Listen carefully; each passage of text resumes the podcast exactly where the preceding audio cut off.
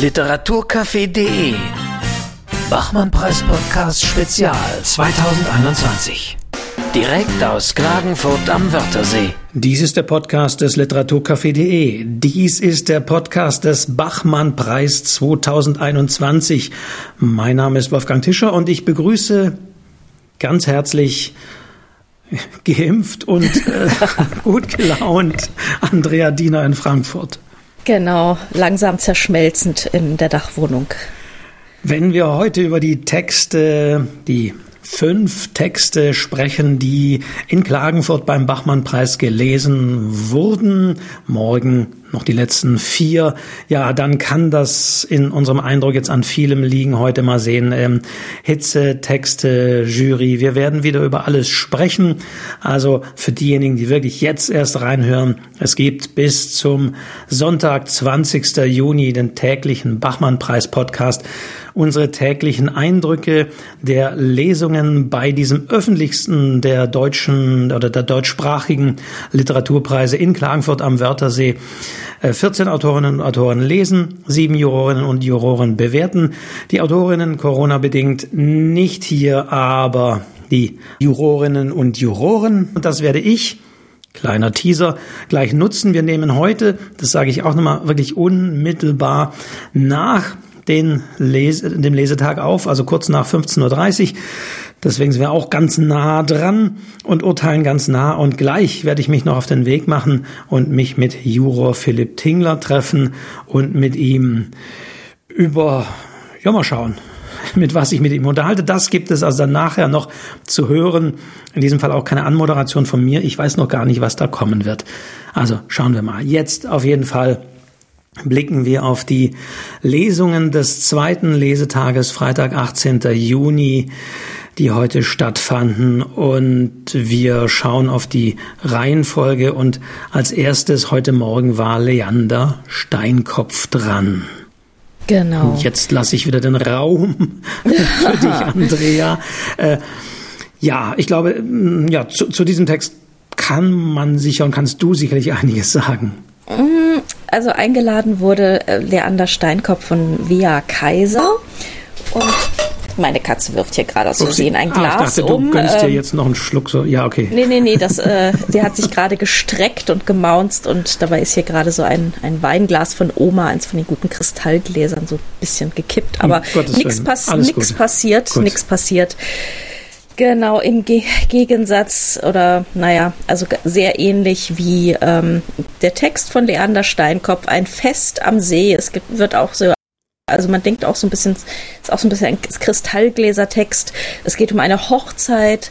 Ähm, der äh, Erzähler ähm, war mit der Braut wohl vor einigen Jahren sehr lange liiert und ähm, hat das auch noch nicht so richtig verarbeitet und äh, ist jetzt eben bei dieser Hochzeit und beobachtet alles voller Hass und voller Menschenhass und arbeitet sich also völlig an diesem, an diesem Milieu auch ab und äh, äh, erzählt, wie die Braut äh, früher die Welt verändern wollte und revolutionär war und jetzt will sie einfach nur noch ein guter Mensch sein und es gibt kein Fleisch dort zu essen, es gibt irgendwie Linsensuppe und gefüllte Auberginen und das findet er alles ziemlich furchtbar. Deswegen, also er hat eine Flasche sehr teuren Whisky wohl verschenkt und die klaut er sich dann vom Gabentisch und trinkt sie aus und steigert sich in so einen Selbsthass hinein und äh, raucht dann auch noch eine, eine in Kuba geklaute Zigarre und ähm, kapituliert dann am Ende eigentlich auch. So. Ähm, also eigentlich können wir sagen, so Text der Stunde. Das linksgrüne Milieu. Ah ja, das, das linksgrün versiffte Milieu genau. wird da, genau, genau, wird da, also das Bionade Biedermeier wird da wieder angegriffen. Ähm, ich habe so ein bisschen ein Problem mit Leander Steinkopf, weil ich noch nicht so ganz rausgefunden habe, ähm, wie viel bei seiner Haltung ironische Pose ist und wie viel ernst gemeint. Und ähm, man kann diesem Text jetzt irgendwie zugute halten und kann sagen, das ist alles äh, dieses, dieses Arschloch, das da erzählt, das ist wirklich, äh, man, man lernt den Erzähler schon ein bisschen hassen. Ähm, der, äh, das, das ist alles Prose und das ist alles ähm, da wird, der wird, der wird dadurch vorgeführt. Aber ich bin mir da noch nicht so ganz hundertprozentig sicher. Also wir Weil, erinnern uns ähm, vielleicht auch nochmal, äh, du hattest äh, Leander Steinkopf auch deswegen schon erwähnt. Ich glaube, es war in unserer ersten gemeinsamen Folge vom Eröffnungsabend, als es um die Videos ging.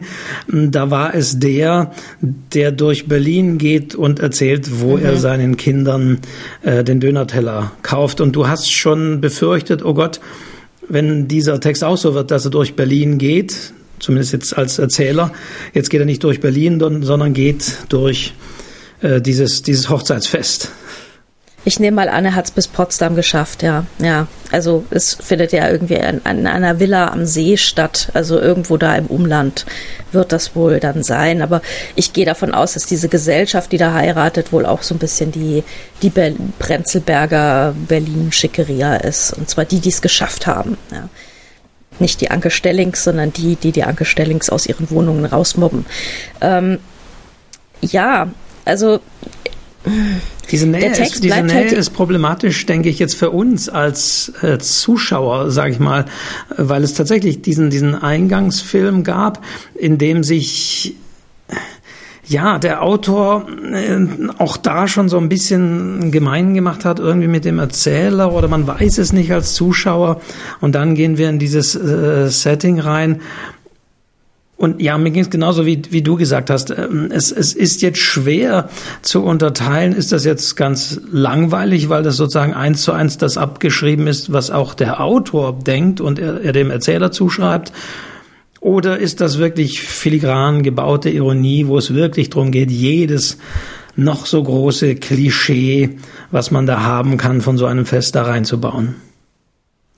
Ja, aber ich denke mir immer, wenn es eine, eine Ironie oder eine, eine Pose oder eine Satire. Es fiel ja auch das Wort Satire. Ähm, Tingler hat das äh, dann aufgebracht, belebt die Tradition der Gesellschaftssatire. Ähm, das ist, irgendwie muss so eine Satire doch auch so ein bisschen durchlässiger sein für, für andere Möglichkeiten und andere Sichtweisen. Und äh, ich sehe da nicht so viele Durchlässigkeiten in diesem Text. Also das ist, das ist doch schon eine sehr eng gestrickte Oberfläche, die uns da präsentiert wird. Aber die einzige, die diesen Text äh, ebenfalls irgendwie wirklich äh, misslungen fand, spießig, äh, wie sie sagte, war Insa Wilke. Ansonsten herrschte nicht mhm. nur bei Philipp Tingler, sondern auch bei den anderen eigentlich eher eine Begeisterung vor über diesen Text. Ja, ja, das stimmt. Ähm, auch Via Kaiser sagt, äh, die, die Einladende, das sei die Darstellung der männlichen Selbstüberhöhung. Und ich bin mir nicht so ganz sicher, also ich, ich habe dann das Gefühl, da, da reden doch Leute teilweise aneinander vorbei, weil die einen sagen, nee, das ist Pose, das ist äh, eine, eine komplette Entlarvung und ähm, andere nehmen das durchaus ernst und wörtlich. Also ich habe das Gefühl, Tingler nimmt den Text deutlich wörtlicher als andere. Ähm, und äh, also wörtlich auch in der in, ja. In, in, ja wie soll man sagen äh, ja für mich in einer fast naiven Betrachtung dieses Textes wie gut er dieses Milieu sozusagen abbildet für ihn und äh, aus, aus meinem Blick raus eben wie ja, wie, wie, wenig, wie wenig Neues dieser Text in meinen Augen bringt. Die, diese, diese, ja, das, das, ja. das ist also er ist natürlich ja. komplett bieder runter erzählt, das muss man jetzt leider mal so sagen. Also da ist äh, von der Form oder von vom äh, äh, so ist da wenig, ne, überhaupt keine Brüche drin. Das ist wirklich ähm, so ganz dicht und wirklich so mit, mit sehr engmaschiger Oberfläche, ähm, ganz glatt, ähm, bietet wenig Angriffspunkte und ähm, halt wirklich konventionell erzählt. Und da kam es dann am Schluss nochmal zu einer sehr interessanten Kontroverse, wie ich fand, ja.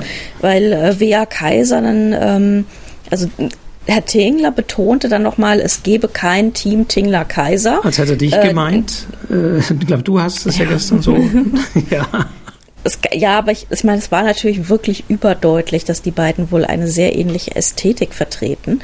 Und ähm, dann sagte Via Kaiser, ähm, das sei jetzt endlich mal ein Text, der sie wieder zum Lachen bringt. Das ist ja schön. Wir hatten gestern lauter Texte, die sie zum Weinen gebracht hat. Endlich bringt es irgendwas sie mal zum Lachen. Das ist, äh, freut mich für den Gemütszustand von Via Kaiser sehr.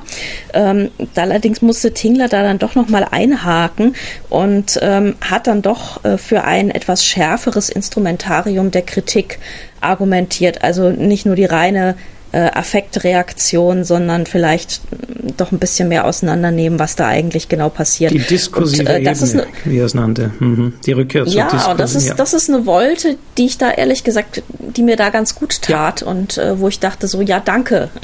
Genau, also nur zum Lachen gebracht, nur zum Wein gebracht, reicht halt nicht. Das sind so, finde ich, diese schönen Momente, wo es äh, betont wird, es gibt dieses Team nicht und wie Wea Kaiser, von ihr habe ich viel mehr so den Eindruck, dass sie sich eher so an Tingler auch ranhängt, dass Tingler aber dann sagt, hey, halt, nein, Moment, wir müssen trotzdem uns mhm. nicht emotional, von emotionalen Urteilen leiten lassen, sondern wirklich nochmal auf den, auf den Text gucken, egal was man nun vom Urteil auch von äh, Philipp Tingler über diesen Text hält. Also fand ich sehr gut.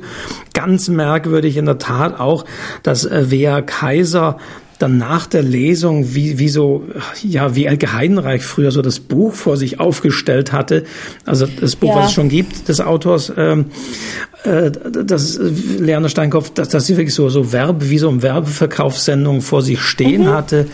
Äh, ich hatte die ganze Zeit gewartet, dass sie irgendwo noch die Nummer einblenden, wo man das Ding bestellen kann. Ja, also, noch drei das, Exemplare das bestellen Sie jetzt, ja. Ja, ja. Also fand ich auch völlig fehl am Platz, gerade in dieser Sendung. Ich meine, es geht ja jetzt nicht darum, es ist ja schön, wenn man für seinen Autor einsteht. Und es ist auch schön, wenn man überall rum erzählt, äh, wie großartig dieser Autor ist und dass alle seine Bücher kaufen sollen. Aber ähm, sich dahin zu, also dieses Buch da so aufzustellen und das dann zu so einer Verkaufssendung zu machen, fand ich ehrlich gesagt komplett fehl am Platz. Also es ist etwas, ja. kommen wir sicherlich nochmal darauf zurück, wenn wir ein bisschen auf die Jury blicken, aber die Rolle von Wea Kaiser ist mir so irgendwie noch nicht so genau definiert. Steht sie tatsächlich so für das Insta-Girl? Äh, und für dieses Publikum auch da, das, das weiß ich nicht so genau. das kann ich mir eigentlich fast nicht vorstellen. Also da gäbe es ja auch irgendwie andere Menschen, die mir da einfallen würden. Aber ja, aber von, von eben von, von dieser Art des Buch da stehen haben, drüber reden, dieses sehr emotionale in, in, der, in der Beurteilung und was du ja gestern auch schon gesagt hast, dass äh, offensichtlich Fehlen von, von, von Handwerkszeug oder von, von, von dem Besteck, das sie benutzt, das irgendwie nicht offensichtlich ist, mit dem sie an Texte herangeht, sondern eben allzu oft emotional. Das Wort grandios fällt bei ihr sehr äh, oft. Das verwende ich eigentlich auch immer sehr oft, aber hier bei ihr ist es wirklich auffällig in, in ihrem Urteil, dass sie immer dieses sehr emotionale nach vorn kehrt. Ja, ich bin mir nicht, ich halte das für ein bisschen ein Missverständnis. Ich weiß nicht, warum sie da sitzt. Sie, sie saß jetzt auch zweimal beim, beim literarischen Quartett schon, deswegen ähm, irgendwie, irgendjemand hält anscheinend was von ihr. Ich bin mir nicht ganz sicher. Also vielleicht, vielleicht wird das ja auch alles noch prima, und, aber so die Performance, die sie momentan abliefert, finde ich leider ein bisschen schwach. Ja, ja. Mm, geht mir aus. Es gab, es gab wirklich Momente, wo ich dachte, oh, oh je, oh je. Ähm, also nichts gegen Wer Kaiser, aber ja, ungutes Gefühl. Ja, und auch nichts gegen eine gewisse Emotionalität bei der Argumentation. Das kann man ja auch durchaus machen, aber äh, vielleicht nicht nur und als einziges Argument. Da erwarte ich dann doch ein bisschen mehr. Und die Jury stimmte ja auch so ein bisschen mit ein. Also hat sozusagen Philipp Tingler den Rücken gestärkt bei diesem Zwischenruf, jetzt hier wieder ja. auf die literaturkritische Ebene zurückzukommen. Ja, wollen wir weiter Text schreiten zu Genau. Anna Pritzkau, eingeladen von Philipp Tingler, Frauen im Sanatorium. Eine hm, Mutter-Tochter-Geschichte zwischen Russland und Deutschland. Ähm, erzählt von der Tochter, ähm, die gerade sich im Sanatorium befindet und da diverse Reha-Maßnahmen äh, äh, absolviert. Ähm, ich bin mir nicht ganz sicher, ob das wegen, dem, wegen des Unfalls ist, den sie am Ende des Textes erleidet, aber es gibt eben auch ähm, Gesprächsrunden, also ja, wahrscheinlich. Es lässt eher vermuten, dass es irgendwie was Psychisches auch ist. Also, ja, ne? dass sie so ja. die, diese, die, also die, die Mutter ähm, leidet ja auch in Deutschland sozusagen, kommt da nicht mehr raus, sitzt in der dunklen Wohnung. Und es zeichnet sich so ein bisschen ab, dass die Tochter dieses eben übernimmt. Denn in der Tat mhm. ist, ist sehr, sehr stark, finde ich auch so eine, also eine Gesprächsrunde da beschrieben. Und das lässt eben eher vermuten, dass sie nicht aus Reha-Gründen, also aus äh, physischen Gründen sozusagen da ist, sondern eher irgendwie auch aus psychischen. Genau, also das wird nicht ganz klar, aber es wird relativ viel ähm, zurückgeblickt. Ähm, der Aufbruch in, in Russland, in Samara, ist eine Gegend, wo sehr viele Wolgadeutsche leben. Die gehen dann nach Deutschland voller Hoffnung und ähm, es wird, es soll alles gut werden in diesem neuen Land und es wird natürlich gar nichts gut. Ähm, sie verkaufen alles in Samara, sie verkaufen auch den, den Nymphensittich der Tochter.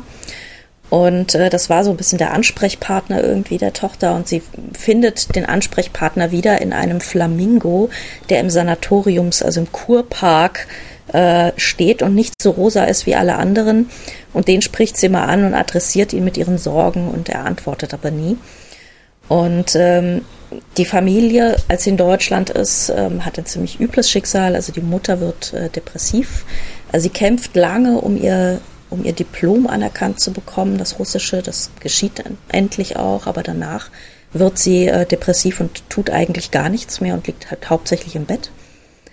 Und äh, der Vater findet eine neue Freundin, Tatjana, langbeinig, langhaarig, und hält sich dann aus diesem Familienelend weitestgehend raus. Und ähm, die Tochter ist unglücklich und darf aber nicht weinen, darf ihre Tränen nicht zeigen. Der Vater sperrt sie dann ins dunkle Bad ein. Und irgendwann lernt sie, ähm, ihre, nicht mehr zu weinen. Das Weinen kommt ja abhanden und äh, da wird sie auch nicht mehr eingesperrt und so. Und ähm, das ist natürlich eine Herkunft oder eine, eine Familiengeschichte, über die man schon mal verzweifeln kann, mit guten Gründen. Und ähm, wenn man da also später einen Knacks mitnimmt, ist vollstes Verständnis. Ähm, genau, und diese Geschichte wird eben im Rückblick äh, aus diesem Sanatorium, aus diesem Kurpark erzählt. Ja. Ja, äh, ähm, beides Texte, so kann man zumindest sagen, die so in der erzählerischen Wirklichkeit irgendwie nah zumindest äh, ja an den AutorInnen sind. Also bei Lerner Steinkopf haben wir es ja auch schon so gesehen. Hier natürlich ähm, Anna Pritzkau, selbst in, Mo in Moskau, in dem Fall in Moskau geboren. Ähm, zwar eine andere Gegend, aber eben ähm, kam in den 90er Jahren dann hier nach Deutschland. Also da gibt's natürlich Parallelen im realen Lebenslauf der Autorin zu dem äh, der Erzählerin so ein bisschen. Äh, das macht ein bisschen das Einzige, was, was diese Texte so vergleichbar macht. Was ich persönlich immer so ein bisschen schade finde, wenn das so nahe liegt, diese, diese Parallelität. Ich weiß nicht, wie es dir geht, ob du das ausblendest, aber Nee, also ich war dieser ähm, Erzählungsband von ihr, da geht es sehr, sehr viel um verschiedene russlanddeutsche Geschichten und russische Geschichten und so. Und ähm, ich glaube, die, das ist doch vielfältiger, als, als man so denkt. Also ich glaube, dass, dass man über russland-deutsche Beziehungen, Auswanderungsgeschichten ähm, in sehr vielen Facetten erzählen kann, ohne dass man der eigenen Biografie sofort total zu nahe kommt. Ähm, also sicherlich gibt es da äh, ein Milieu, das dem zugrunde liegt und sicherlich gibt, ähm, hat sie da viel mehr Zugang ähm, durch Freunde, durch Familienangehörige und, und kommt diesem Stoff viel näher, als wir es zum Beispiel könnten. Aber ich würde da jetzt nicht unbedingt ähm, sofort sagen, dass das, das ist autobiografisch. Nein, nein, das, das meine ich es auch gar nicht. Ich rede eben auch von, von, von Nähe. Ich glaube eben nicht, also das ist ja, was ja häufig immer wieder gedacht wird, oh, das ist das alles selbst erlebt, die häufig gestellte Frage. So meine ich das aber ich, nur von, von der Thematik. Es ist, mhm. es ist leider ja dann auch manchmal so, das finde ich, äh, Ja, wiederum auch sehr, sehr erschreckend, dass ähm, man hier dann auch immer von diesen Identitäten redet, dass aber dann teilweise auch die Verlage dann immer auch die AutorInnen auf sowas fixieren. Und ist mal einmal die Autorin, die davon erzählt, dann hm, geht das irgendwie scheinbar gar nicht anders. Das ist auch ein bisschen so ja, schade. aber jetzt mal ernsthaft, wer hat denn keine Identität? Also ja, die, äh, ja. irgendwas haben wir doch alle, irgend so ein Label oder so, ne? Ähm, ja, ich weiß, das ist, das ist immer so ein bisschen eindimensional, wie sowas es ist, Ja, ja, es ist wird. leider eindimensional. Ähm, ja, kommen wir aber zur äh, Beurteilung. Also Philipp Tingler genau. eingeladen, du hast ja schon gesagt. Ähm, mhm. Äh, ja, ich, ich, muss sagen, dass ich so beim Zuhören, vor allen Dingen, wie gesagt, diese Passage mit dieser Gesprächsrunde, wo es um diesen Hund Pin geht, brauchen wir jetzt nicht näher ausführen. Also das fand ich schon ziemlich stark. Ich persönlich dachte eben, auch in kleinen Details, äh, man hätte da noch ein bisschen Lektorat walten lassen sollen. Also man hat manchmal wirklich so den Eindruck, dass die Texte so von den AutorInnen gerade noch so in letzter mhm. Sekunde fest, fertiggestellt wurden vor Einsendeschluss, wie das immer so ist, und dann schnell noch eingeschickt worden sind und dann teilweise auch sprachliche Schnitzer einfach drin sind, mm, ja, wo man sagt, oh, aber Mensch, das ist tatsächlich so, ja. weil die Texte sind einfach nicht lektoriert. Das ist halt so. Ja, und, es, es, es gibt manche Juroren machen das, das noch ein bisschen, aber andere wiederum sagen, das kommt so eins zu eins rein, ja. Hm.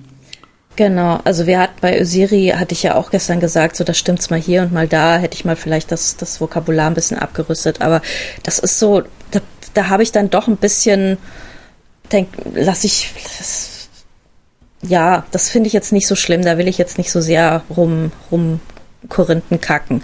Ähm, weil das sind alles unredigierte Texte, das sind alles oder Texte, die halt kein wirkliches Verlagslektorat durchlaufen haben.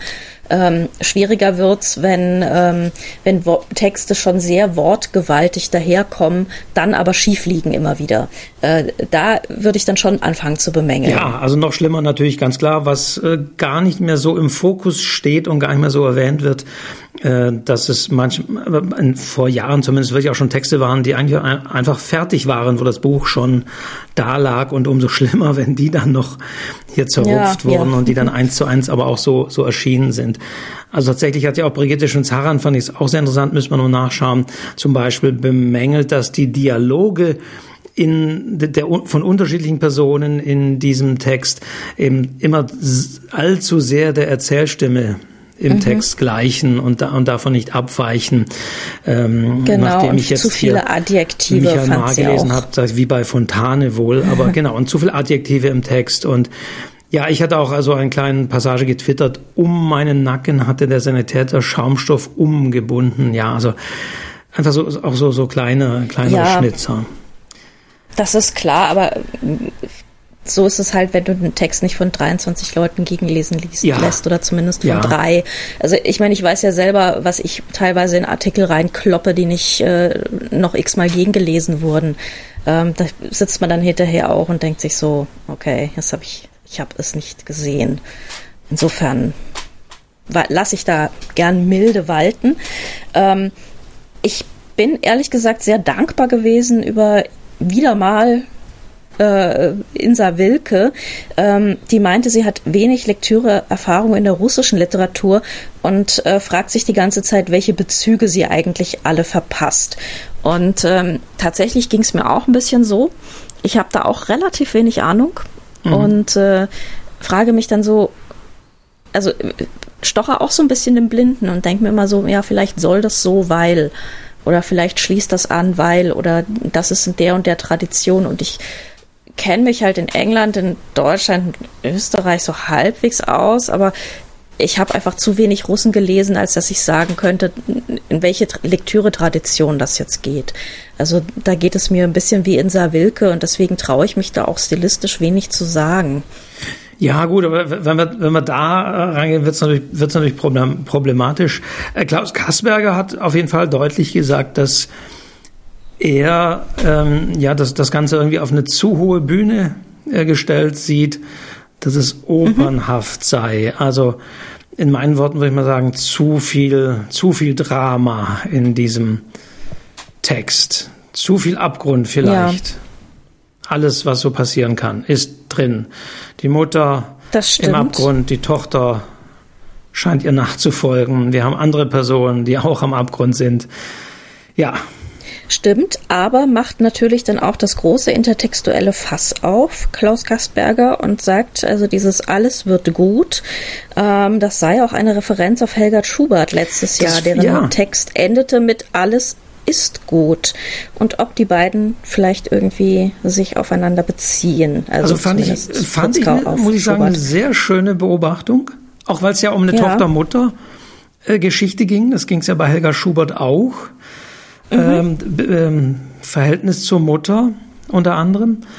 Äh, ja, ja, man konnte diese Parallelen sehen. Auch da wieder muss ich wirklich sagen, äh, Vera Kaiser, die da plötzlich sagt, ja, so was Sie da drin sehen und so weiter dabei.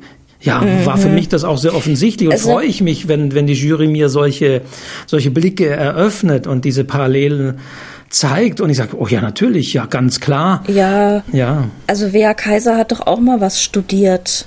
Äh, ich, irgendwie Germanistik und altsprachliche Dingens. Ja. Ich meine, ja, muss doch ja. auch mal irgendwann mal in einem Lektüreseminar gesessen haben, wo sowas, solche Bezüge hergestellt werden. Ich alles, ja. Ja, also ich habe mich tatsächlich da gefreut, dachte, ja, ganz klar. Also es äh, endet, äh, mit diesem Alles wird gut, endete ja auch Helga Schubert und ja, das ist eine tolle äh, Parallele, ob sie jetzt wirklich beabsichtigt, ob sie es einen Bezug gibt, das sei ja mal dahingestellt. Das müssen wir auch gar nicht wissen. Darum geht's ja nicht, das irgendwie festzunageln. Aber es war eine schöne Feststellung, über die ich mich sozusagen auch mhm. freue, weil ich sie so nicht gesehen habe. Und dann hat's mich umso mehr erstaunt, äh, mit welcher Vehemenz äh, wer Kaiser das ab, ab, wobei sie ja die Autorin gar nicht eingeladen hat oder es auch ja gar nicht nee. gegen diesen Text spricht. Nee, nee, ja. also eigentlich hatte sie, glaube ich, nicht so viel gegen den Text, soweit ich hier meine Notizen entziffern kann. Ja. Also ja. Widerstein ja. war es auch zu viel, eben zu klar zu viel auserzählt. Ja, also immer wieder Vorwurf viel, genau. der, der Auserzählung. Er war unterfordert, hat er gesagt. Mhm. Genau. Ja, aber insgesamt würde ich sagen, äh, preisverdächtig. Auf jeden Fall. Ja, es, es gab da noch zum ersten Mal, das wurde auch so als Running Gag immer wieder aufgenommen, äh, dass Tingler ja nochmal positiv für den Text gesprochen hat und gesa gesagt hat, auch so eine Selbstverständlichkeit, dass er sich immer freut, wenn sozusagen das im Text, also in meinen Worten jetzt gesagt, das Erzählte im Text ähm, einfach der, der, der Blick auf eigentlich was anderes, also es wird was anderes gemeint als erzählt ist. Also eigentlich mhm. etwas, was man sich von vielen Texten wünschen würde. Also durch, von Durchscheinen war da immer die Rede und da hat dann immer sehr schön, also Insa Wilke, habe ich den Eindruck wie im letzten Jahr, fragt dann immer sehr nach, wenn er solche Begriffe verwendet. Und er meint eben sogar, dass die, die, das Transzendente da durchscheint. Genau. Genau, das Durchscheinen. Ja, ob es nur wirklich durchscheinte. Naja. Hm. Ich habe mit Philipp Singer, muss man sehen, was ich, wie ich es nachher anfasse, immer so ein Problem, weil er ist in dem, in seiner äh, Unberechenbarkeit sehr berechenbar oder umgekehrt. Also, äh, was er manchmal für Texte vorbringt, äh, bringt er beim nächsten Text wieder dagegen äh, in Stellung. Also, ich, ich habe das noch nicht so ganz durchschaut. Ich auch nicht. Ich auch nicht. Ich meine, dass er Texte Gut. liebt, die, wo relativ klar ist, was Sache ist, äh, eigentlich für mich, wo, wo nicht allzu viel durchscheint. Aber gut. Aber dass er Leander Steinkopf mochte, kann ich mir fast schon vorstellen, weil er ja selbst so Gesellschafts ja klar Satiren so schreibt. Style, das ist dann ja, ja, ja. Aber ich habe äh, so mal getwittert, also ich muss so. nochmal zusammenfassen, finde ich, war, aber ja. trotzdem hat mir die Jury-Diskussion an sich sehr gut gefallen, weil sie eben sehr auch auf Details eingegangen ist. Es wird zwar, also Klaus Kasperger hat später nochmal gesagt, wir sind hier eben nicht im, im, im Textseminar, aber trotzdem finde ich das auch wichtig. Und gerade bei dieser Diskussion gab es mit Ausnahme, aber nicht so viel wie ich finde, ich fühle, für mich ist der Text oder sonst wie, sondern es mhm. wurde äh, zumindest auch an, an klaren Dingen benannt, wo hier Problemfelder des Textes sind. Und das fand ich also sehr gut, muss ich sagen, in, in dem Zusammenspiel ja. der Jury. Ja, da fand ich auch gute, gute Diskussion zu diesem Text. Ja, ist auf jeden Fall ein Text, den wir uns merken. Und ich habe fast die Befürchtung, dass wir Leander Steinkopf auch vielleicht nochmal. Ja. Ja. Mal gucken. Wir hören mal morgen zusammen. Also genau. es geht ja zunächst mal um die Shortlist, wo wir einen Tipp abgeben werden. Mhm. Mm, ja, genau. Ja, noch ist, noch gibt es ja morgen noch mal vier Texte, aber ja, genau. ja, ja, sehe ich auch so, wie morgen du kommen, noch mal wieder kommen. Morgen kommen lauter Kracher. so, dann kam aber erstmal als dritter Text Verena Gotthard, eingeladen von Mara Delius. Und ja, das ist jetzt so ein Text, von dem ich wieder einmal sagen würde, ähnlich wie bei Katharina Ferner, müsste ich wahrscheinlich noch mal lesen. Mhm. Also Verena Gotthard auch eher von der Lyrik herkommend hat einen Text gelesen über ein Mädchen, über das Vergehen der Zeit, sehr viel Natur, äh, Beschreibungen und Schilderungen dieser Kindheit, diese sehr unbeschwerte Kindheit. Ich habe da nicht allzu viel Abgründe entdecken können, mhm. aber das Prägnante an diesem Text war, äh, und das merkt man sofort, wenn auf Twitter das dann auch gleich mal parodiert wird, dieser Stil, äh, dieser Stil, dass sie ähm, ja Verben also in, in, auf langen Strecken einfach die Verben weggelassen hat. Also gerade auch dann die ja. Hilfsverben äh, vermehrt. Äh, das, das führt natürlich, finde ich, sofort zu einer gewissen, ja, äh, es wirkt sehr manieriert, vor allen Dingen, wenn es auch, also es war, es war nicht schlecht vorgelesen, aber es war schon auch sehr äh, adäquat vorgelesen, mit vielen Pausen, mit Wirkung. Äh, die ruhige Natur, die Berge da lassen, Zeit mhm. verstreichen lassen, so war es auch vorgelesen. Und ja, in diesem Konglomerat äh, bin ich mir in meinem Urteil nicht so sicher zu diesem Text. Hast du noch was zu diesem Text? Inhaltlich. Äh, ich bin mir auch, ja. ich bin mir auch nicht sicher. Also ich kann auch dazu fügen, er heißt die jüngste Zeit. Und Verena Gotthard ist äh, selber auch Fotografin und sie hatte auch, man sah das auch, sie hatte ziemlich viele Kameras im Hintergrund stehen. Und ähm, dieser Text hangelt sich auch so ein bisschen an, an Bildern entlang und an, an so Momentaufnahmen. Und ich glaube, dass das Fotografische und ähm, die Foto also die alten Fotografien immer wieder gegen die Gegenwart halten und vergleichen, das ist auch so ein bisschen das Prinzip des Textes. Mhm. Ja. Also schöne Parallele hatte ich nur, dass wirklich der Fotograf des Bachmann-Preises seit Jahren, Johannes Puch, just an dem, auch am Lendhafen, also ich saß heute wieder am Lendhafen beim Public Viewing hier in Klagenfurt, dass Johannes Puch dann auch äh, vorbeikam und, und dort auch die Leute fotografierte. Der fotografiert sonst ja auch im Studio immer. Äh, da, da fand ich, fand ich so eine, so eine schöne hm, Parallele im, im echten Leben zu dieser fotografischen Betrachtung. Und wie, wie, wie hat das ähm, äh, Widerstein dann auch ausgedrückt, diesen Stil? Kameralistisches Erzählen. Danke, ja. Und ich frage mich ehrlich gesagt, is it a thing? Weil ja, ja, ich habe hab das ja. so noch nicht gehört.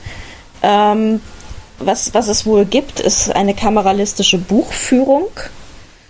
Ähm, das heißt, ich scanne jeden Beleg. Aber. oder, oder was heißt das? ja, okay. Ich bin mir noch nicht so ganz sicher, Kameralistik. Aber er hat das mit so einer, mit so einer, äh, ja, Selbstverständlichkeit gesagt, kameralistische. Ja. Äh, dass, wenn es nicht schon ein Begriff ist, dann muss es einer werden. Googlest du gerade parallel, ähm, oder? Ich bin gerade tatsächlich bei der Wikipedia und Kameralistik ist halt wirklich ein Buchführungsbegriff. Tatsächlich. Kommt eben von Kammer, ja. Ah, okay. Kam Kamera, ja. Ähm, Damit zwei M Oh Gott, und jetzt wird es schon, schon komplex. Ist die rein formale Buchführungsmethode, die durch eine für Einnahmenüberschussrechnung und periodengerechte Zuordnung gekennzeichnet ist. Im Unterschied dazu wird bei der Buchführungsmethode der DOPIC, anscheinend die andere, auf zweiseitigen Konten solle Habenseite gebucht. Äh, bitte frag mich nicht, was das jetzt bedeutet. Kameralistische Erzählung hat äh, für mich nur hier ein ähm, also der Haupttreffer ist die Jurydiskussion von Verena Gotthard auf der Seite Bachmann-Preis auf Ad. yeah. ähm, insofern, ich glaube, es ist not a thing. Und ähm, ich glaube, was er meint, ist weniger das Kameralistische, sondern eher das, das, das Kamerahafte. Ja, so also hat, von ja, der ja, Kamera jetzt, her gedacht. Ja. Jetzt bin ich auch verunsichert, also, wo du das vorgelesen hast. Ja, aber so habe ich es auch ich verstanden. Bin es, ich bin es auch. Wie eine Kamera. Ich bin es auch komplett. Ja, ja, ja. die Bilder eingefangen im Text wie mit einer Kamera. Ja, uh. Ja, also im Prinzip ein, ein, ein fotografisches, jetzt, ja. Also kameralistisch vergessen wir jetzt alle. Ähm, und Herr Widerstein hat es gesagt und wir denken jetzt nicht mehr dran. Okay, aber wir wissen, Falls er mir noch auf, über den Weg läuft, frage ich. Genau, frage ich. Ob er genau. da einen neuen Begriff in die Literaturkritik eingebracht hat. Genau, das soll er uns nochmal auseinandersetzen. Genau, und ähm, er, er, schreibt, er sagt auch, ähm, es werden keine Katastrophen erzählt. Ähm, das ist mir so eine Art Zielleben, eine Idylle. Das Wichtigste wird nicht erzählt. Und Insa Wilke sagte darauf hinaus, das Wichtigste wird permanent erzählt, nämlich das Verstreichen der Zeit. Mhm. Und tatsächlich geht es auch in dem Text um eigentlich nicht viel anderes. Also man kann viel reininterpretieren. Also klar, das, das Verstreichen der Zeit. Es fehlen aber wiederum sehr viele Zeitwörter. Ja, das, da kann man ja Bezüge setzen. Ja, also das, das denke ich, müsste man einfach bei dem Text, muss man nochmal näher äh, reinschauen, als dass wir es jetzt, finde ich, so äh, können, ob, ja, da, ob da noch mehr, ja. ob da noch mehr drin ist. Ich glaube auch ehrlich gesagt, dass der Text ganz schön Geschmackssache ist. Entweder man mag es oder man findet es fürchterlich. Ja, das ist wie, wie, wie Katharina Ferner, finde ich gestern. Das ist jetzt ein Text, der eben von dem Konventionellen abweicht. Und ob man das jetzt mhm. gut findet, ob man das jetzt äh, Avantgarde nennt oder manieriert, äh, Kasperger hat Stifter auch genannt, natürlich in den Naturbeschreibungen, ja. Das, ja, müsst, muss man nochmal zu Ende äh, denken ja. und analysieren. Ja, also vielleicht nochmal selber durchlesen und auch vielleicht ein bisschen flotter, als Verena Gotthard das getan hat. Ähm, und im eigenen Tempo. Und vielleicht freunden wir uns dann auch an, der Text und ich, aber so auf den ersten Blick ist das jetzt noch keine Liebe. Ja. Gut. Dann war Pause. Weiter? Genau. Ich habe die Pause wieder für den Umzug genutzt, weil es wirklich auch am Lendhafen wieder unerträglich heiß war. Ich glücklicherweise mhm. wieder denselben sch vormittäglichen Schattenplatz hatte, aber dann bin ich auch da wieder geflüchtet. Und wie ich wieder den Fernseher anmache, sehe ich, oh, Philipp Tingler im Gespräch. Was fragen Sie ihn, was ich nachher äh, unverwandt nochmal frage oder sonst wie. Äh, was war, wie war die Mittagspause? Hast du sie dir ganz angeschaut oder warst du auch in der Mittagspause? Ah, ich habe nebenbei so ein bisschen Kaffee geguckt und war so, war so halb interessiert. Also es gab noch ähm, eine Diskussion über Identitätspolitik mit der Missy-Chefredakteurin. Ähm, das war noch ganz interessant. Ähm, dann kam Philipp Tingler und ich, also es war jetzt nichts an Kloppern, die ich mir unbedingt hätte merken müssen. Also ja, also keine, keine, nicht keine Empörung wie gestern mit Hammersätzen von Hubert okay. äh, Winkels. Auf Twitter ja. habe ich jetzt nur gehört, äh, Philipp Tingler hätte der, äh, sonst auch das sagen sollen, was er in der Pause gesagt hat. Also da hat er scheinbar interessantere ja. Dinge gesagt. Und ich habe von äh, Katrin Passig den Tweet gelesen, die ja auch immer die, die Statistik des Bachmann-Preises führt sozusagen. Äh, offenbar war da irgendwie die Aussage, ja, äh, Jurorinnen laden eher weibliche Autorinnen ein und, und umgekehrt. Mhm. Äh, und Katrin Passig hat aufgrund der Zahlenlage das irgendwie abgestritten, gesagt hat, dem sei nicht so. Das habe ich so mitbekommen noch aus der Mittagspause. Das stimmt. Ähm, das ist wohl hier anders, aber ähm, zum Beispiel im Rezensionsfeuilleton ist es halt tatsächlich so, dass halt vor allem Frauen Frauenbücher besprechen und ja. ähm, Männer Männerbücher. Genau. Ähm, nach der Pause kommen wir zu Lukas Meisel, eingeladen von Philipp Tingler, mit der Geschichte Anfang und Ende. Und ähm, da habe ich ehrlich gesagt nicht so richtig zuhören können, weil äh, ich, ich habe immer gedacht, so da kommt jetzt noch was, aber so viel kam da leider nicht. Es ist eine Tinder-Kennenlerngeschichte ähm, eines Paares und sag du bitte mehr. ja, ja, es, ist, es sind wohl die Kinder, äh, Kinder, ja, Tinder-Kennenlerngeschichte eines Paares, die äh, zunächst mal, so scheint es, irgendwie auf dem Weg sind äh, zu den Eltern und sich jetzt Gedanken machen, welche Geschichte verkaufen sie den Eltern. Es ist ein bisschen unromantisch, diese Tinder-Geschichte, und sie überlegen sich da was. Und äh, ja, und entsprechend ähm, ging, ging es dann weiter, dass irgendwie rauskam, dass, dass der Erzähler aber irgendwie auch noch andere Beziehungen hat. Und äh, ich muss auch sagen, das Problem dieses Textes hier war wirklich, dass er wahnsinnig schlecht gelesen wurde. Ich glaube, das ist der, mhm. würde ich jetzt sagen, Preis der schlechtesten Lesung bislang. Ein Text, der sehr dialogisch ist, und der wirklich in, in einer Art und Weise runtergelesen wurde, also sehr, sehr präzise zwar gelesen, aber mit keinerlei Betonung, überhaupt nicht die Dialoge, überhaupt nicht Stimmungen eingefangen. Und äh, das, das hat den Text auch, auch wirklich zerlesen, würde ich sagen. Aber es geht eben im Kern darum, ähm, wir sind im Zeitalter des Kennenlernens über nicht mehr nur Internet, sondern eben Apps und auch über Apps, die zumindest eher auf den Geschlechtsverkehr hin ausgerichtet sind. Und wenn da dann doch mehr draus wird, ja, wie erzählen wir das? Können wir denn das sagen? Und mit all diesen äh, Überlegungen und Gedanken spielt dieser Text auch mit der Überlegung, ich habe sozusagen auf einen äh, Swipe oder sonst wie hätte ich noch eine andere Möglichkeit und ähm, da gibt's ja noch gab's ja noch die und das wäre doch doch vielleicht was gewesen. Also die, dass immer wieder auch gesagt wird, ähm, ja, das nicht festlegen wollen auf eine Bindung, auf eine Person. Also sind wir nun befreundet, gehen wir miteinander oder nicht? Das taucht alles auf es tauchen, und da war es für mich sehr live randhaftig, und der Name fiel ja dann auch in der mhm. Jury-Diskussion, es tauchen auch im Text eben solche Überlegungen oder das auf, was ja wirklich äh, dass man nachschaut, wann war denn der zuletzt online oder hat er schon äh, meinen Text äh, äh oder meine Nachricht gelesen, ist die schon auf Status gelesen und so weiter und was bedeutet, wenn das der Fall ist oder nicht der Fall ist.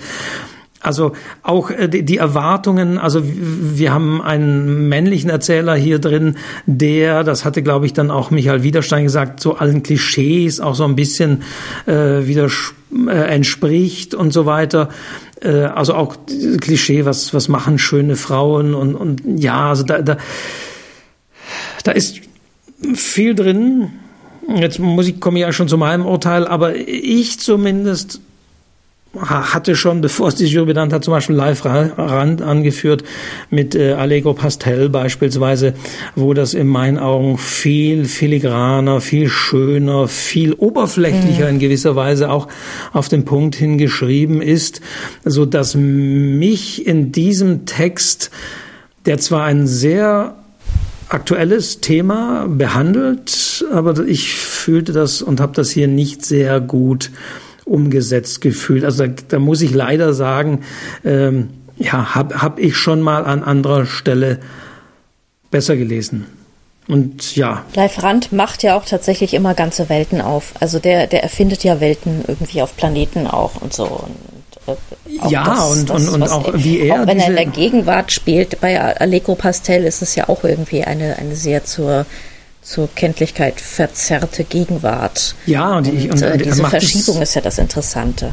Und, und er bringt das genauso gut rein, dieses äh, Festlegen, auch dieses Selbst, also das kommt, war hier gar nicht so viel drin, ähm, dieses, dieses Selbst, aber ist auch drin, ja, dieses Selbstbeobachten, was denken die, welche Geschichte erzählen wir nach außen hin, welche ist nach innen hin die wahre, welche Rolle hat wer in dieser Geschichte, das ist, war schon ganz schön, fand ich in diesem Text. Mhm und vielleicht ist es hier auch so, also wir, sind nah dran, ich kann es, heute muss ich es mehrfach betonen, würde das vielleicht jetzt ein super Sprecher vorlesen, dann wäre man vielleicht auch viel mehr in diesem Text, müsste viel mehr schmunzeln, weil er hat ja auch Ironie.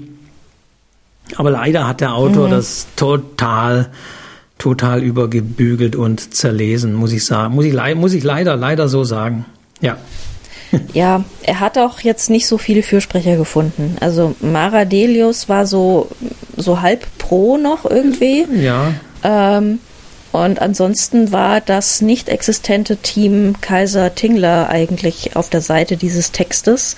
Ähm, Philipp Tingler findet, dass dieser Text von der Schwierigkeit der menschlichen Annäherung handelt und das, das romantische Liebesideal wird mit technischen Möglichkeiten kontrastiert, was jetzt irgendwie auch nicht so die rasende Überraschung ist. Ja, das, das überrascht mich, ähm, dass er das als, als hätte dieser Text das jetzt zum ersten Mal gemacht. Und ja, und ähm, das Interessante ist halt, dass äh, Via Kaiser sagte halt wirklich, sie hat das so noch nicht gelesen. Und ich weiß, was liest Via Kaiser?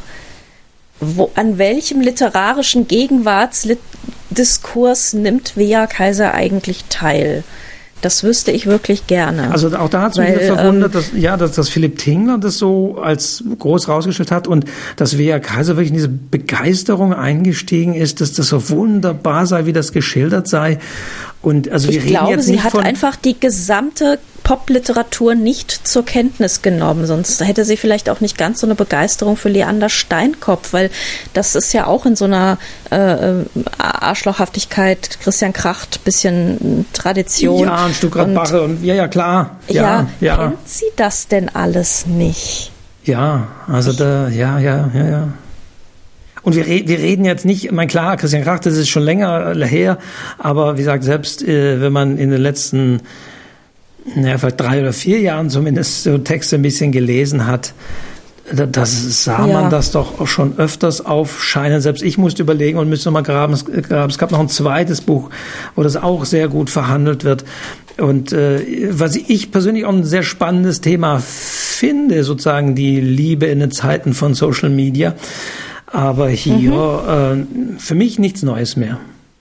Nee, Nee, Tingler sagte dann noch den denkwürdigen Satz, wenn hier einige zu alt oder zu verschlossen sind, dann tut mir das leid. Und Via Kaiser sekundierte mit, ähm, diese Menschen, also diese jungen Leute, die jungen technikaffinen Leute haben auch das Recht, in der Literatur vorzukommen. Und äh, ja, es ist, ähm, ja, da lehne ich mich zurück und denke dann so, ja, okay, ich swipe jetzt mal irgendwo hin, wo es möglichst nie ja, wieder auftaucht. Das war interessant, dass hier, finde ich wirklich, es ging ja sozusagen gegen Klaus Kasperger, äh, dass es so eine Unterstellung gab, äh, Kasperger könne sozusagen das gar nicht nachfühlen, weil er sozusagen in dieser App-Welt nicht mhm. unterwegs ist.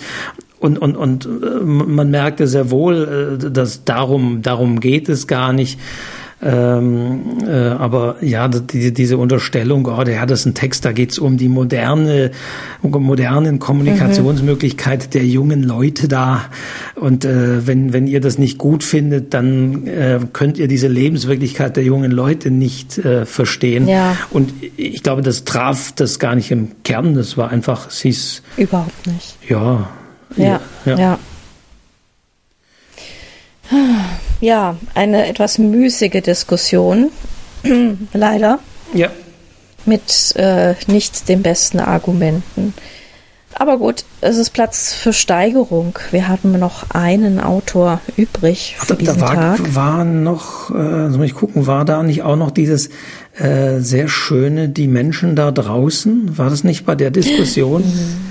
Ja, das kann sein, ja. Dass Tingler ja. wirklich in der Argumentation, gerade hier um dieses, wer empfindet das, ja, die Menschen, von den Menschen da draußen sprach und dann finde ich, sehr schön Klaus Kasperger dann nochmal das aufgegriffen hat und gesagt, wenn hier von die Menschen da draußen, also wenn die heran diese ob, sie, ob es es gibt oder nicht, aber wenn das als Argument herangezogen wird, dann sei das das Ende der Literaturkritik.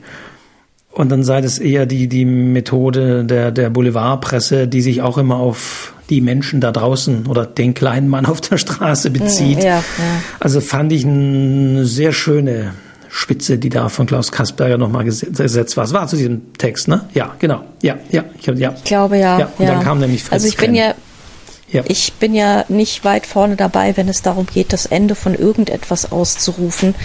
Aber Fragen habe ich dann doch durchaus auch, ja.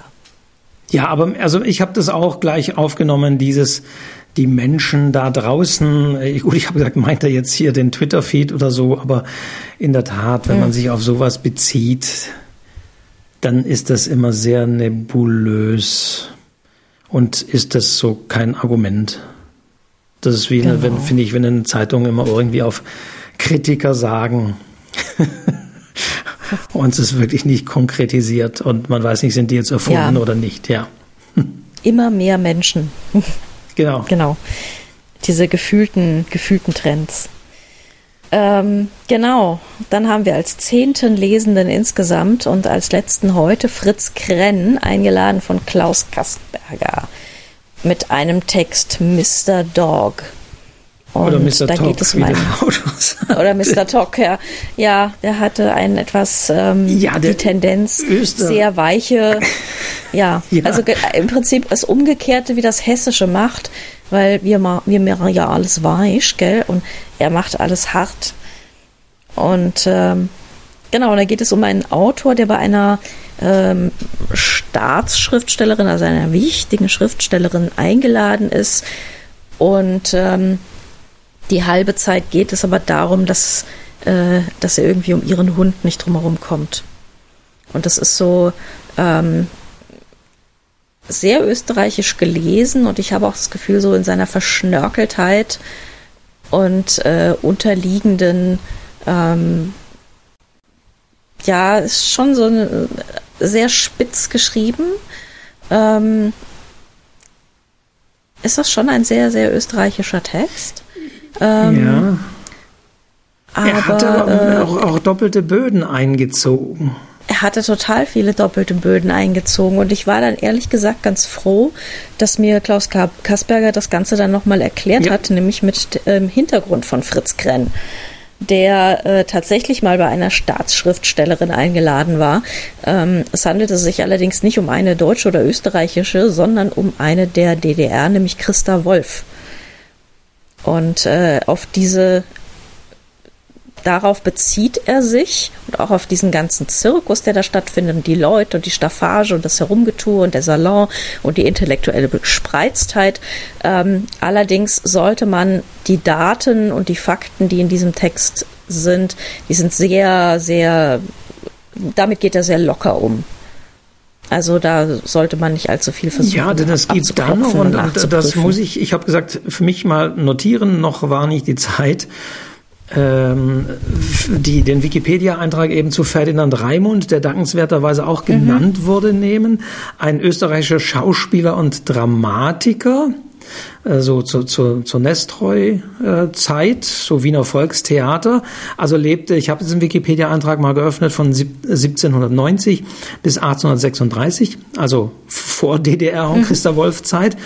Und seine Geschichte ist da auch mit eingebaut, denn offenbar hat sich äh, Ferdinand Raimund erschossen, weil mhm. er irgend so eine Phobie hatte äh, vor, vor Tollwut und tollwütigen mhm. Hunden. Mhm. Und er wurde äh, von einem Hund gebissen und fälschlicherweise hat er den für tollwütig gehalten. Und ich weiß nicht, was man da von Tollwut dachte. Und äh, ja, er hat sich dann wohl versucht zu erschießen. Also mhm. im Mund, hier Kugel im Mund heißt es. Und äh, bisschen wie bei Werther, das kommt, das, das dieses Werther-Zitat kommt auch so äh, drin, so vom ersten Stock hörte man und so. Das, bei Werther ist, also, ist da auch mhm. so ein mhm. Bezug. Für mich war dieser Bezug so drin. Äh, das, bei Werther ist ja genauso, der äh, will sich auch schießen und erstmal schießt er so daneben und er sieht noch so ein bisschen vor sich hin. Und so war es offenbar tatsächlich auch bei diesem Ferdinand Raimund. Und auch seine Geschichte ist da drin. Also ich glaube, da steckt schon einiges drin in diesem Text, in der mhm. Verwebung. Aber man muss es noch ein bisschen auseinanderklamüsern. Also ich muss den nochmal lesen. Ja, ja, also das ist, ich glaube, das macht auch durchaus Spaß, den nochmal zu filetieren und zu sezieren. Deswegen ähm, würde ich jetzt da auch noch gar kein Urteil fällen wollen, ähm, weil ich glaube, das kann schon durchaus Spaß machen diesen Text äh, nochmal auseinanderzunehmen und zu lesen. Aber man muss natürlich, ähm, es, der Text ist nicht karg, ja. Es ist sehr viel Wort und sehr viel, sehr viel Text und sehr, und sehr viel, viel Hund. sehr viel Hund und sehr viel Schnörkel und drumherum und äh, Ellipsen und äh, Suada und äh, so. Also ja, das ist das muss man schon auch wollen. Der Autor hat sich auch sehr, also die, die, Autoren sind ja mal zugeschaltet, während sie sozusagen ihre eigene voraufgezeichnete Lesung anschauen. Und der Autor hat sich auch sehr gefreut an seinem eigenen Vortrag. Allerdings ja. kam dieser Vortrag auch wirklich sehr gut an. Also für mich war er ein bisschen, ich habe hab, hab auf Twitter geschrieben, äh, wirkt es so wie manchmal so ein, so ein Erwachsener, wenn, wenn man Kindern ein, eigentlich eine harmlose Geschichte vorliest, dass man so manche Worte dann nochmal betont, um so ein bisschen uh, erschrecken und äh, uh, uh, reinzubringen. Also war vom, vom Lesen ein bisschen überorchestriert, aber kam am Ende dieses mhm. Tages eigentlich bei allen wirklich sehr gut an. Es wurde sehr gelobt. Ja, bei fast allen. Ja. Ja, also die, die, die Lesung kam, glaube ich, bei allen gut an. Ähm, der, das nicht existente Team Kaiser Tingler äh, war dann nicht so happy mit, habe ich mir hier notiert. Ja, auch da hat mich das wieder erstaunt, dass Via Kaiser äh, das moniert hat, dass eben diese historischen Fakten hier nicht richtig wiedergegeben seien. Und da frage ich mich auch, was ist das denn für ein, ein Begriff von Literatur, als ob es äh, äh gerade bei dieser Art von Texten darum ginge, historische Dinge korrekt wiederzugeben. Das ist ja gerade die hm. Freiheit dieser Texte. Hat mich sehr verwundert. Ja. Ja, ja. Ja, also habe ich auch nicht verstanden. Aber gut. Ähm, war dann auch ganz froh nochmal über die Erklärung, wie gesagt, von Kasperger, dem Einladenden. Ähm, ich traue mich aber ehrlich gesagt jetzt gar nicht so richtig äh, zu, einzuschätzen, ob das jetzt preiswürdig ist oder nicht. Ja, weil es natürlich auch eine also in Sawilke hat es Literaturbetriebsetüde genannt. Mhm. Ähm, ja, und natürlich wissen wir, das kommt ja immer des Öfteren, diese, diese Literaturbetriebssatiren oder wie immer man es nennen will, ähm, kommen ja immer gut an. Auch Bücher zu diesem Thema kommen ja immer gut an.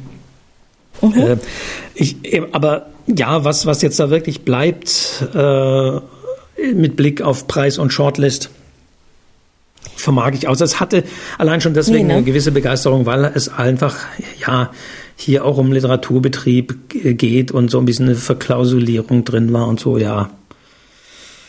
Ja, aber ich traue es mir nicht sagen. Also Meisel ist ganz bestimmt nicht preiswürdig, würde ich behaupten. Äh, Fritz Krenn, Shortlist, schwierig. Da müssen wir dann mal abwarten, was morgen noch kommt. Und äh, bin ich auch schon sehr gespannt. Ja, ich glaube eben, so, äh, man kann, wenn man das so zusammenfasst, nach diesen ersten beiden Lesetagen jetzt noch keinen klaren Favoriten ausmachen, würde ich mal sagen. Nee, nee, nee, bis jetzt wirklich noch nicht so richtig. Also, ich kann mit Anna Pritzkau, würde ich sagen, ist ein ganz sicherer Kandidat. Mhm. Äh, Nechati Usiri ist ein ganz sicherer Definitiv, Kandidat. Ja, ja. Aber sonst sehr viel kann. Ja. Sehr viel so, so Mittelfeld und Es ist ja dann immer das Problem. Also es müssen ja dann, äh, also die Jury macht ja dann keine Diskussion, sondern gibt tatsächlich am Sonntagmorgen Punkte, also vergibt Punkte für, für die Autoren. Und man, man mhm. darf äh, als, als Einladender oder Einladende dann seinen Texten, den beiden Texten sozusagen keine Punkte geben. Und äh, wenn da keiner heraussticht oder keine, dann kumulieren sich diese Punkte irgendwie auch nicht mhm. groß. Und dann kommt es letztendlich immer darauf an, was tröpfelt denn gerade noch so rein, dass es zumindest in der Punkteaddition dann so für die Shortlist gerade mal so reicht würde ich mal mhm. sagen. Und das, also, und wenn sich jetzt wie, wie aktuell noch, noch nicht so deutliche Favoriten abzeichnen, mal gut, die zwei Namen, Pritzkau vielleicht heute und Ösiri gestern hast du genannt, aber der Rest, ja, ist, ist noch relativ beliebig und auch die Jury-Diskussion hat da auch noch keine klaren äh, Signale gesetzt. Ja, ja. Na gut. Ja. Soweit die zwei Lesetage. Wir warten auf den dritten Lesetag, also morgen Samstag, 19. Juni. 10 Uhr geht's wieder los, aber dann nur vier, nur noch vier Texte zu hören sind, geht's da nicht mehr ganz so lang, aber dennoch, denke mal so bis 14.30 Uhr werden morgen die Diskussionen dann gehen und dann dann, dann gilt's eben. Dann müssen wir gucken, was, ob da noch jetzt alle vier kometenhaft aufsteigen, die morgigen, oder eben wie sich's dann verteilt. Das wird man sehen. Wir treffen morgen wieder zusammen. Das tun wir. Und geben, müssen dann uns auch schon mal ein bisschen so festlegen. Wird spannend. Ja. Also, für heute aber sei es das. Oder gibt es noch fürs Protokoll nee, Dinge, von meiner Seite aus gibt es eigentlich Lesetag? nicht. Nee, nee, nee, Nö. eigentlich nicht. Ansonsten keine besonderen Vorkommnisse, außer denen, keine die wir gerade besprochen haben. ja, Andrea, schön, dich gehört zu haben. Schön, dass du im Rahmen der Temperaturmöglichkeiten äh, noch äh, frisch bist. Und ich freue mich auf morgen mit dir, den letzten Tag nochmal zu verhandeln. Wir werden es aber am Sonntag natürlich auch nochmal abschließend natürlich Auf melden. Auf jeden Fall. Auf jeden Fall. Und ich, jetzt haben wir tatsächlich Aufnahmezeit 16.40 Uhr. Ich werde mich jetzt auf den Weg machen und mal schauen, ähm, ob ich einen Tingler antreffe. Und das Gespräch wird es dann jetzt noch geben. Ja. ja. Und damit leite ich über, sage dir, Andrea, auf jeden Fall vielen Dank für die heutige Gerne. Analyse und jetzt mache ich mich auf den Weg und jetzt gibt's obwohl ich es selber noch gleich führen würde, das Gespräch, aber gleich im Anschluss mit Philipp Tingler zu hören. Also viel Spaß dabei. Und damit Schnitt und schon sitze ich, man hört es vielleicht an der Atmo, bisschen an der Straße, soll jetzt aber nicht weiter stören und ich... ich gleich wieder ruhiger. Und äh, ich muss, immer, muss ein bisschen näher an meinen Gesprächspartner heranrücken. Philipp Tingler ja. ist persönlich hier. Freue mich sehr. Hallo. Vergnügen. Hallo. Ja, es ist mir auch ein Vergnügen, in diesem Jahr tatsächlich wieder direkt mit Jurymitgliedern sprechen zu können, was im letzten Jahr ja nicht möglich war. Geht mir genauso. Also ähm, Sie sind im letzten Jahr ja eingestiegen, gleich in dieser virtuellen Art und diesmal so halb virtuell hier, aber ich nehme an, es ist eine Erleichterung, jetzt den Kolleginnen wieder Auge in Auge gegenüber sitzen zu können.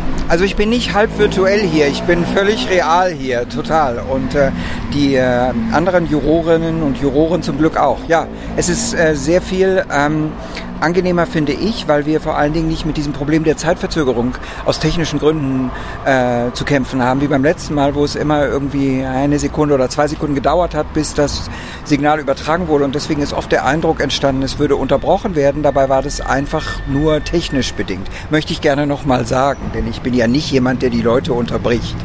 An sich ist Ihr Mikro aber schon immer offen. Also heute musste Sie Christian Ankovic ja schon einmal nochmal maßregeln. Also ich weiß wirklich nicht, ob mein Mikro immer offen ist. Das kann ich gar nicht, äh, weil ich sitze ja in der Situation und äh, ähm, ja, Herr Ankovic hat sicher heute, ich glaube auch gestern, äh, mal zu mir gesagt, ähm, ja, äh, aber das, das gehört irgendwie, finde ich, auch ein bisschen zur Gesprächsdynamik. Er hat es ja auch nicht zu mir gesagt, oder hat das nur zu mir gesagt. Ich weiß nicht mehr. Ich habe das Gefühl, ich bin jetzt nicht äh, ständig am Unterbrechen. Zum zweiten Mal aber diskutieren Sie ohne anwesende Autorinnen und ja. Autoren. Insofern kann ich Sie gar nicht fragen, ob Sie das vermissen, weil Sie kennen das ja so nicht aus der Jurorensicht. Ist es aber für Sie eher ein Vorteil oder wünschten Sie, die Autorinnen wären da? Also ich persönlich wünschte, die Autorinnen wären da. Ich weiß aber von einigen Autorinnen und Autoren, dass die das zum Teil gar nicht so schlecht finden, dass sie nicht hier sein müssen. Und das kann man ja auch verstehen. Je nachdem, wie, wie das so temperamentsmäßig ähm, ausfällt, kann das ja auch wirklich äh, stressvoll sein. Aber ich finde, also so wie ich den Bewerb verstehe, ist ja eine Diskussionsveranstaltung, die auch äh, die Autoren mit einbindet. Und, ähm, und das geht natürlich eben wie bei der Jury auch viel besser, wenn, wenn sie dabei sind, physisch vor Ort sind. Ich finde es schade. Sie scheuen zumindest ja auch nicht das klare Urteil über einen Text. Ich glaube, das zeichnet Sie zumindest auch aus, dass Sie auch derjenige sind, der klar und deutlich sagt und nicht immer verklausuliert, ob ein Text gut ist oder nicht gut ist. Ja. Würden Sie dem so, so zustimmen, dass das auch Ihre Art ist? Unbedingt zustimmen. Das ist äh, nicht nur meine Art, sondern ich halte das auch für sehr wichtig, dass man klar sagt, äh, solange man es begründen kann. Ich möchte mir schon zugute halten, dass ich immer bemüht bin, meine Urteile dann auch zu begründen. Aber ich, es ist ein wichtiges Ziel für mich, dass sie klar und deutlich sind, denn sie sind ja da, um verstanden zu werden. Twitter hat und ich nehme mich damit nicht aus, manchmal ein Problem, ihre Kriterien festzumachen, was für sie ein guter und ein, ein, ein schlechter Text ist. Es gibt Texte, wo man sagt, den findet Tingler gut und dann sagen sie plötzlich, hat mir überhaupt nicht gefallen und umgekehrt. So ganz genau kann ich noch nicht die Linie erkennen. Ich kann noch nicht vorhersagen, welcher Text Ihnen mehr liegt und nicht. Können Sie es mir sagen? Also ähm, dazu kann ich Verschiedenes sagen. Erstens ähm, habe ich das Gefühl spontan, dass das ganz gut ist, wenn man nicht vorhersagen kann, was ich gut finde und was nicht. Das wäre total langweilig, oder? Ich finde, solange man seine Urteile diskursiv und vernünftig begründet, ist es ja ganz schön, wenn die Leute nicht immer schon vom, im Voraus wissen, das findet Tingler gut, das findet Tingler nicht gut. Aber ist das, geht Ihnen das wirklich auch so, dass Sie bei bestimmten Texten nicht einigermaßen sicher ein Gefühl haben, dass mir das gefällt oder nicht gefällt? Was wäre denn ein Text gewesen, jetzt zum Beispiel konkret in den letzten zwei Tagen, wo, wo Sie das, wo Sie sich getäuscht haben in, in dieser Prognose? Das interessiert mich einfach. Jetzt müsste ich mal kurz, in, ich habe jetzt den, den Ablaufplan nicht und die Namen nicht alle okay. präsent, aber nee, ähm, ich muss, müsste jetzt passen, müsste jetzt schneiden, müsste jetzt, müsste jetzt mal nach, müsste jetzt nachschauen. Das, aber es ist eben so abstrakt, ist es einigermaßen schwer dann darüber zu sprechen, weil es äh, würde mir leichter fallen, auch zu begründen, ähm, wie mein Urteil ausgefallen ist, wenn wir das anhand eines Beispiels machen, wo Sie finden, das war jetzt total überraschend, dass ich das gut oder schlecht fand. Da müssen wir es vielleicht nachher noch nachholen. Ja, ja, können wir dann vielleicht, äh, vielleicht machen. Aber ich mache jetzt tatsächlich mal einen Schnitt und beginne nochmal ganz anders. Also verbal ein Schnitt, nicht ja. im Podcast. Das ist ja tatsächlich so auf fast auf den Tag genau 20 Jahre her ist, dass Sie eben auf der anderen Seite ja saßen und als Autor hier eingeladen waren nach Klagenfurt. Waren Sie dazwischen jemals wieder auch in Klagenfurt als Beobachter des Wettbewerbs? Ist es nicht 21 Jahre her? Das war doch das war doch im Jahr 2000. Nein, das war im Jahr 2001. Ja, sehen Sie, ich weiß es schon gar nicht mehr genau. Also die Wikipedia sagt ja. zumindest, was war 2001. Sie waren nicht da, Herr Tischer. Ich bin schockiert. Wo waren Sie denn im Jahr 2001? Da, da war ich noch nicht da, ja. Da, da waren Sie noch nicht geboren oder was wollen Sie mir sagen? Da war ich noch nicht in Klagenfurt also, anwesend und habe den Wettbewerb auch noch nicht so ah, vom Fernseher verfolgt. Ich kann, okay. man kann es nur nachlesen, tatsächlich ein bisschen die Diskussion. Ähm, und Sie haben ja selbst nochmal Bezug genommen. Äh, ich glaube, da waren Sie noch gar nicht nominiert als Juror in Ihrer Serie Steiner und Tingler. Ja, genau. Äh, äh, wir haben mal einen Steiner Tingler gemacht über Klagenfurt, was, äh, was großes Echo ausgelöst hat. Und zwar haben Nikola Steiner und ich uns hingesetzt mit so Tafeln ähm, auf den Kriterien standen, die ein Text erfüllen sollte, damit er preiswürdig sei in Klagenfurt. Und das war tatsächlich, wenn ich es jetzt richtig erinnere, aber ich bin wie Sie ziemlich sicher, bevor ich äh, Juror wurde. Das, das muss irgendwie so zwei, drei Jahre her sein. Und es war eine der früheren Folgen von Steiner und Tingler, genau, ja. Und äh, rückblickend, also sie kam ja, glaube ich, nicht ganz so gut an in der Jury. Dennis Scheck zum Beispiel gehörte da auch mal auch der Jury an, habe ich nochmal nachgeschaut im ORF. Es gibt diese ORF-Seite. Ähm, also kam, glaube ich, nicht ganz so gut an.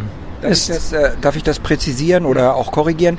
Ich habe die Erfahrung gemacht, die ich eigentlich mache, seitdem ich irgendwie auftrete ich, ich habe irgendetwas an mir und ich lege es nicht darauf an, Herr Tischer, aber ich habe offenbar irgendetwas an mir, was die Leute polarisiert. Das heißt, äh, es gibt immer Leute, die finden das wundervoll und dann gibt es Leute, die finden das Ganz entsetzlich. Und so war es auch damals. Und so ist es ja jetzt auch ein bisschen in meiner Tätigkeit als Juror. Ich merke das ja auch, dass die Reaktionen sind immer irgendwie so äh, nicht in der Mitte der Skala. Ähm, ja, so ist es halt. Ähm, Sie, Sie können mir sagen, woran das liegt. Äh, klingt jetzt aber so, als würden Sie es gar nicht drauf anlegen. Nein, ich lege es auch nicht drauf an. Ich bin einfach so, wie ich bin. Ich bin immer so, wie ich, so wie ich jetzt hier mit Ihnen rede. So bin ich ja auch in der Jury. Ich bin immer, wie ich bin. Es gibt keine verschiedenen Ausgaben von mir, je nach äh, äh, Tätigkeits. Äh, vielleicht hängt es mit dem zusammen, was wir vorher besprochen haben, dass ich eine Neigung habe, meine Urteile klar und manchmal auch pointiert zu formulieren und dass manche Leute das schon ein bisschen brüskierend finden. Und dass ich auch ich würde, hätte jetzt gesagt, dass ich auch relativ dezidierte äh, Abneigungen und Vorlieben habe, aber Sie haben gerade angedeutet, dass es offenbar nicht so ist, dass man immer prognostizieren kann, was mir gefällt und nicht gefällt. Was ich irgendwie immer noch gut finde. Ich muss es wiederholen. Ich finde es ganz gut, wenn man das nicht so eindeutig vorhersagen können sollte. Fühlten Sie sich sehr geehrt, dann gefragt zu werden, hier als Juror dabei zu sein? Wann habe ich mich zum letzten Mal sehr geehrt gefühlt? Nee, ich fand es, also ich fand's interessant.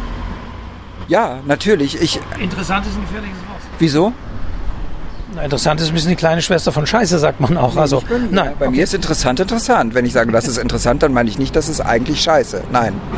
Ähm, ich, ja, ich, ich finde so Begriffe wie ge sich geehrt fühlen und so ist schon der falsche Zugang zu der ganzen Sache. Es geht nicht darum, dass man irgendwie Dinge als Auszeichnung betrachtet. Es geht darum, dass man sich in der Tätigkeit als Juror bewährt. Und es geht darum, dass man hier etwas einbringt. Und ich weiß ja auch, ich würde mich ja geehrt fühlen, wenn ich das Gefühl habe, ja, ich bin jetzt irgendwie dadurch ausgezeichnet, aber ich weiß ja, dass ich auch was bringe. Ich weiß, dass ich auch etwas Spezifisches beitrage. Äh, und deswegen bin ich auch gefragt worden. Und das finde ich, ich finde schön, dass das anerkannt wird. Das finde ich sehr schmeichelhaft. Aber ich finde, man sollte sich solche solchen Veranstaltungen nicht in einer Haltung von Ehrfurcht nähern, sondern man sollte sich solchen Veranstaltungen nähern in einer diskursiven Attitüde, in dem Gefühl, man will über Literatur sprechen und dabei in diesem Prozess ähm, Kriterien klären, anhand derer man festmachen kann, was muss Literatur leisten, was ist gute Literatur, was ist schlechte Literatur. Und, äh, und wenn man ganz gut ist oder wenn man einen ganz erfolgreichen Moment hat, dann lernt man selbst auch noch was und kann selber seine eigenen Urteile schärfen und weiterentwickeln. Gäbe es da Dinge, die Sie auch konkret benennen können, wo Sie Klagenfurt weitergebracht hat? Also ich hatte zum Beispiel gestern einen Moment, ich habe das gerade vorhin nochmal äh, mich mit Insa unterhalten, wo ich, äh, wo ich in der Diskussion ähm, um einen Text ähm, dann dachte, ja, das ist eigentlich ähm, äh, das ist eigentlich ein gutes Argument, was, was Insa Wilke da bringt und was ich vorher so nicht mitbedacht hatte in, in meiner Wertung. Dieses habe ich dann auch gesagt, weil ich finde wichtig, dass man auch während der Debatte darauf hinweist. Ich, manchmal machen diese Debatten den Eindruck, und ich nehme mich da selbst gar nicht aus, dass man jeder auf seiner Meinung beharrt, auch wenn sie sich dann im Verlaufe der Diskussion als schwer haltbar erweisen sollte. Und darum geht's ja eigentlich nicht. Es geht ja darum, dass man sich gegenseitig auch versucht zu überzeugen. Manchmal sticheln sie aber so ein bisschen. Was ist Sticheln für Sie? Naja, so ein bisschen wie du mir, wie ich die Frau, Frau Geißler ähm, kam nicht so gut weg. Also gab es ein bisschen noch Sticheleien, Erwähnungen an die einladende Insa Wilke. Manchmal so ein bisschen. Was, wie, wann? Also, im also Frau Geis Heike Geißler kam nicht so gut weg, aber das war doch völlig sachlich. Die kam ja nicht nur bei mir nicht so gut weg. Das war ja. Einige Juroren hatten die Meinung, dass das jetzt nicht unbedingt in jeder Hinsicht ein völlig gelungener Text ist. Diese Meinung habe ich auch vertreten, ja. Aber ähm, ich meine sie, weil ich heute nochmal erwähnt habe, weil Insa ab und zu nochmal auf den Text Bezug genommen hat, dass ich sage so, ja, gut, aber ich meine, das ist ja auch dann ganz amüsant, oder? Man darf nicht vergessen, oder ich vergesse es jedenfalls nicht, und mir ist es auch wichtig, dass das Ganze von einem Publikum gesehen wird, was ja auch nicht einschlafen will. Also man muss die Debatte um Literatur auch so anlegen, und das ist eine besondere Herausforderung, gerade wenn man über, übers Lesen redet und über Texte redet, dass es kurzweilig ist, denn sonst ist es auch uninteressant. Nehmen wir nochmal Heike Geisler. Ne, kommen wir vielleicht mal konkret auf die zurück. Ähm, das ist ja durchaus ein Text, der spielt in einer Art von Wirklichkeit, äh, die diese äh, ja, äh, Müttern, Frauen, die beiden Frauen da auch äh, erleben. Äh, auch die Texte, die Sie ausgewählt haben, spielen ja so in der Wirklichkeit. Es war heute von Transparenz äh, oder Durchscheinen die Rede von Ihrer Seite aus. Und dann haben Sie Transzendenz, genau. Deswegen erst kam der Durchscheinen und eben nicht Transparenz, sondern Transzendenz. Ähm, äh, warum haben Sie so etwas bei dem Text von Heike Geister zum Beispiel nicht gesehen? Weil es war heute ja auch Ihre Argumentation, dass Sie eben gerade es schätzen, wenn ein Text mehr liefert als das, was wir hören oder was wir beschrieben bekommen. Warum war hinter dem Text von Heike Geißler das Ihrer Meinung nach nicht, weil Sie ja gerade selbst gesagt haben, der Text schnitt bei Ihnen nicht so gut ab? Ja, das ist ja eigentlich kein Geheimnis. Ich habe es ja gestern auch schon gesagt und Sie haben die Frage gerade auch schon selbst beantwortet. Ich wiederhole einfach, was Sie gerade gesagt haben, weil ich für mein Empfinden da nicht sehr viel mehr geliefert wurde als das, was geschrieben stand. Also ich habe ja heute, hat mich ja Insa nochmal gefragt, was mein, ist eigentlich gemeint, wenn ich sage Transzendenz. Und damit meine ich einfach das Fortschreiten von der reinen Oberfläche der Schilderung auf dahinterliegende, grundsätzlichere Dinge. Und, ähm, und das ist etwas, was ich von Literatur erwarte. Und das ist etwas, was ich äh, bei Texten bisweilen vermisse. Und dann das moniere.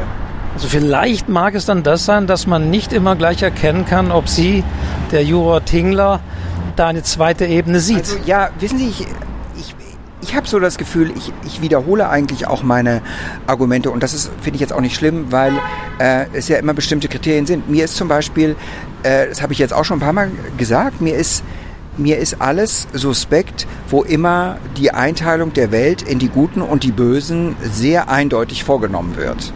Ich bin äh, für Ambivalenz, denn die Welt, in der wir uns bewegen und die wir versuchen zu verstehen, ist ambivalent. Und ich, ich kann es schlecht vertragen, wenn immer schon stillschweigend angenommen wird, ähm, dass bestimmte, zum Beispiel Kategorien von Menschen per se moralisch fragwürdig seien. Das, sowas stört mich einfach. Ich habe es heute im Mittagsinterview äh, auf Dreisat auch gesagt.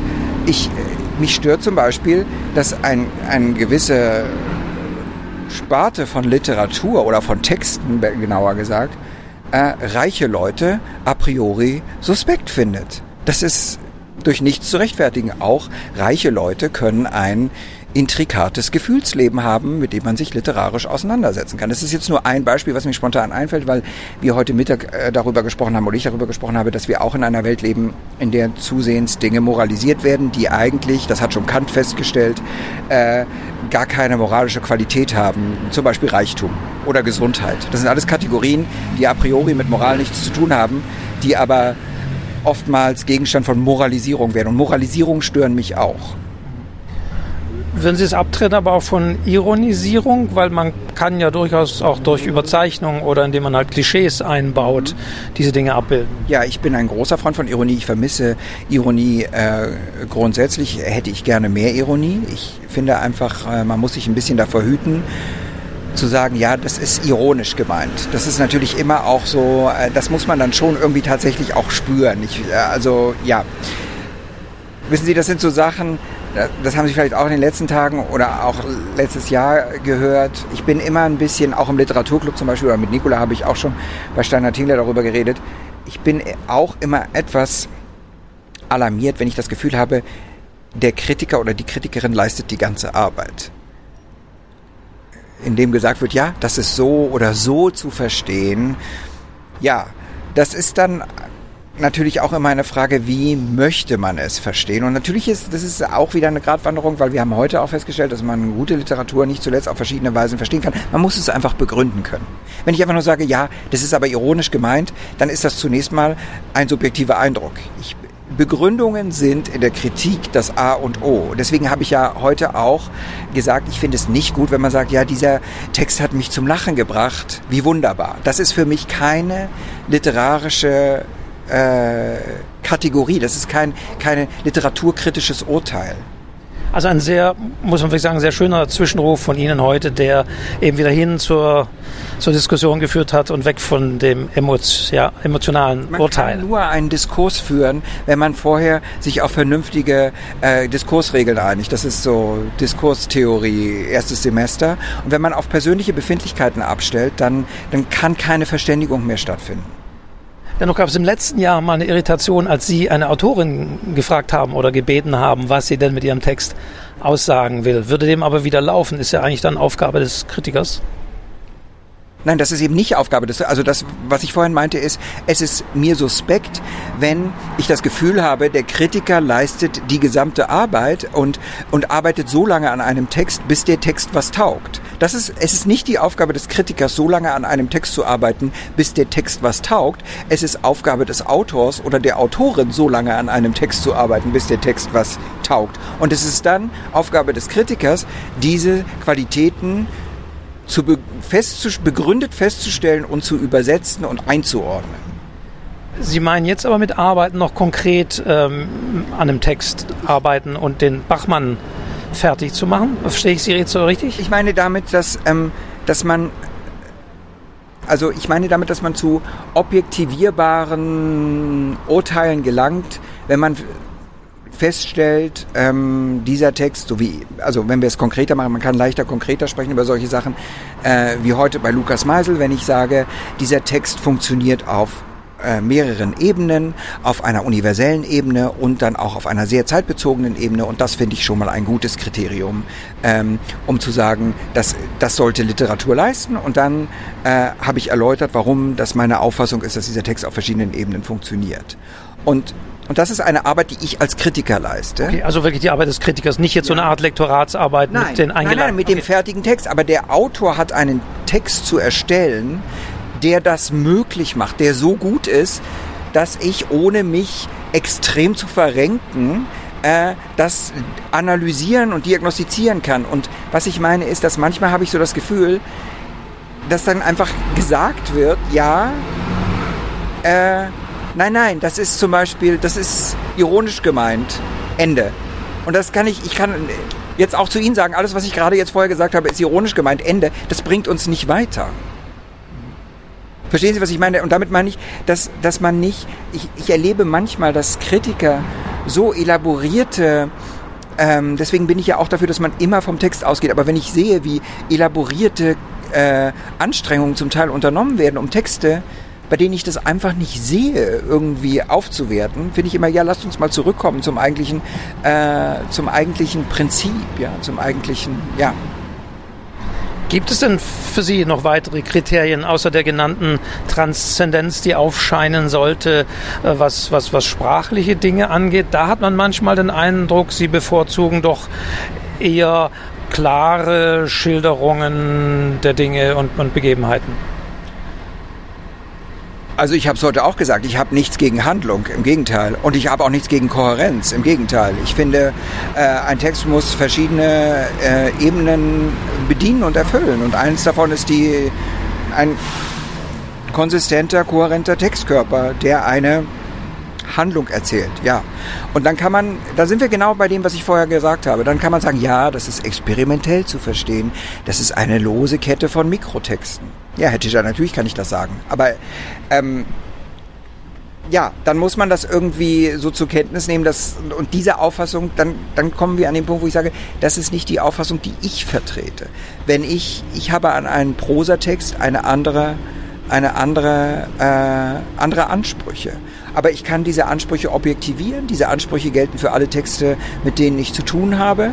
Und ich bin zum Beispiel auch kein Anhänger der äh, Theorie, die es durchaus gibt, dass man die Kriterien der Kritik aus dem Text selbst ableiten müsste. Das finde ich überhaupt nicht. Ich finde, es gibt Kriterien zum Beispiel für sprachliche Qualität. Es gibt Kriterien, Kriterien für Differenziertheit, äh, Feinheit, Pointiertheit des Ausdrucks. Es gibt Kriterien für Komplexität der Charakterzeichnung. Wenn ich nur parataktische Reihungen vor mir habe, finde ich das a priori weniger attraktiv. Dann kann man immer noch sagen, ja, das ist ein Experiment, das ist ein Stilmittel, aber dann muss mich der Autor auch überzeugen, dass er, dass, dass er tatsächlich das Vermögen besitzt, das bewusst einzusetzen, dass es nicht einfach so eine Fallback-Option ist, weil es halt auch einfacher ist, in der parataktischen Reihung zu schreiben, zum Beispiel.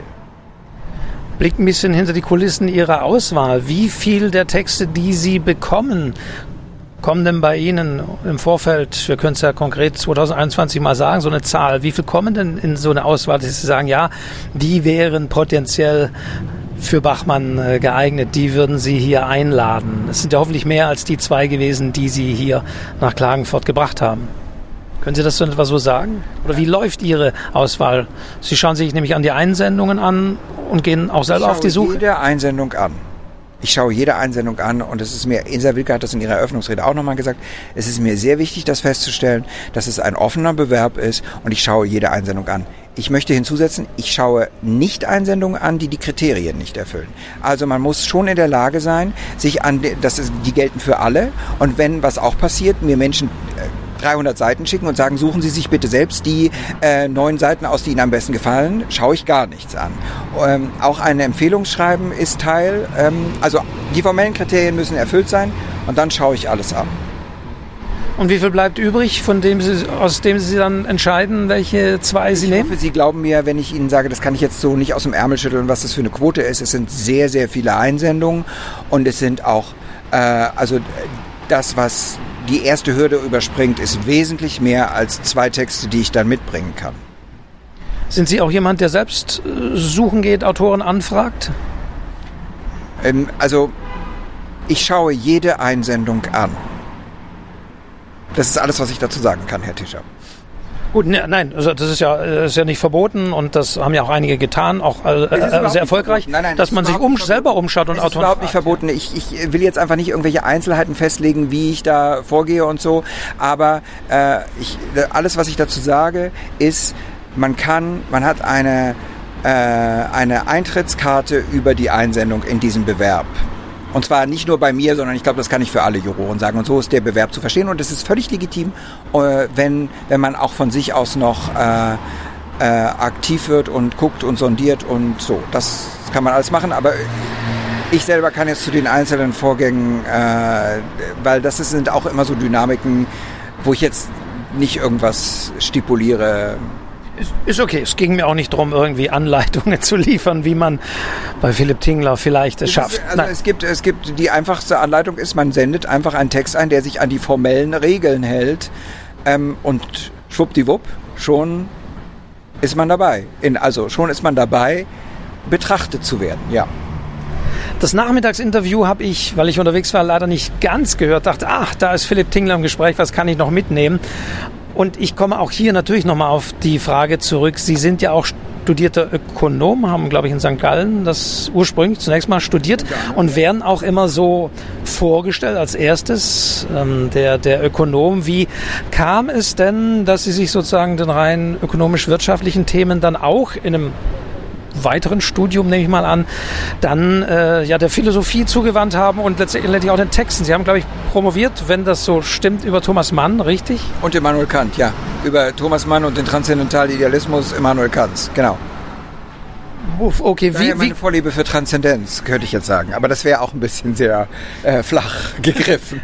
Eine sehr, sehr, sehr einfache Linie, aber die verstehe ich dann wenigstens auch noch. äh, aber wie, wie kam es, dass Sie gesagt haben, da müssen Sie noch ein bisschen was anderes oder Sie wollen was anderes ich als... Das ehrlich gesagt nie irgendwie so gesagt, im Sinne von irgendeiner... Keine Ahnung, ich... Ähm, ich denke auch nie so systematisch über solche Sachen nach. Ähm, vielleicht, ja, es hat sich einfach so gefügt. Und Sie haben ja auch, Sie schreiben ja eben auch selbst. Das ja. heißt, auch das hat sich so gefügt und war ja, irgendwie mal da. Hab ich immer, ich habe immer geschrieben und dann kam irgendwann diese, ähm, diese, äh, diese zweite Sache dazu, dass ich äh, äh, im SRF Literaturclub dann zum Kritikerteam äh, gehörte und und, eins fügt sich aus dem anderen. Dann haben wir das Steiner Tingler Format ähm, für SRF produziert und das läuft, wird ja immer noch produziert, äh, zu meiner großen Freude. Und dann kam die Anfrage hier aus Klagenfurt und so. Also ja, ich, ähm, ich glaube, ich habe es heute Mittag auch gesagt, ich weiß nicht, ob Sie das noch gehört haben, aber ich äh, ich mache ja so ähm, Literaturkritik, äh, dann auch wirklich eigentlich nur so im Dialog.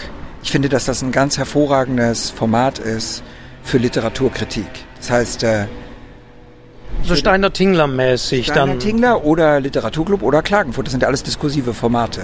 Was ich damit meine ist, ich bin jetzt nicht so der Mensch, der Kritiken schreiben würde für, für die Zeitung oder so. Das, das, mich interessiert die direkte Auseinandersetzung über Literatur.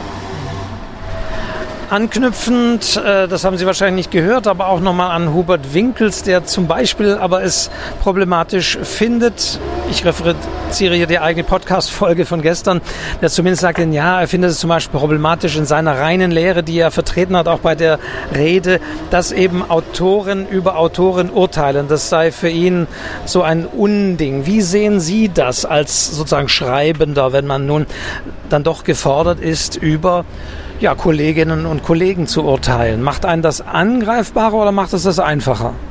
Das ist einfach eine Frage der persönlichen Souveränität und das betrifft nicht nur die, die äh, Autorschaft, das betrifft jede Form von, Sie können ja auch sagen, ja, äh, auch als Kritiker, auch Kritiker äh, verfassen ja gerne mal Bücher oder, oder sind sonst wie ihrerseits dann quasi Objekt der Kritik. Es ist einfach man muss einfach professionell genug sein, um die kritische Befassung zu trennen von jedweder persönlichen Affiziertheit.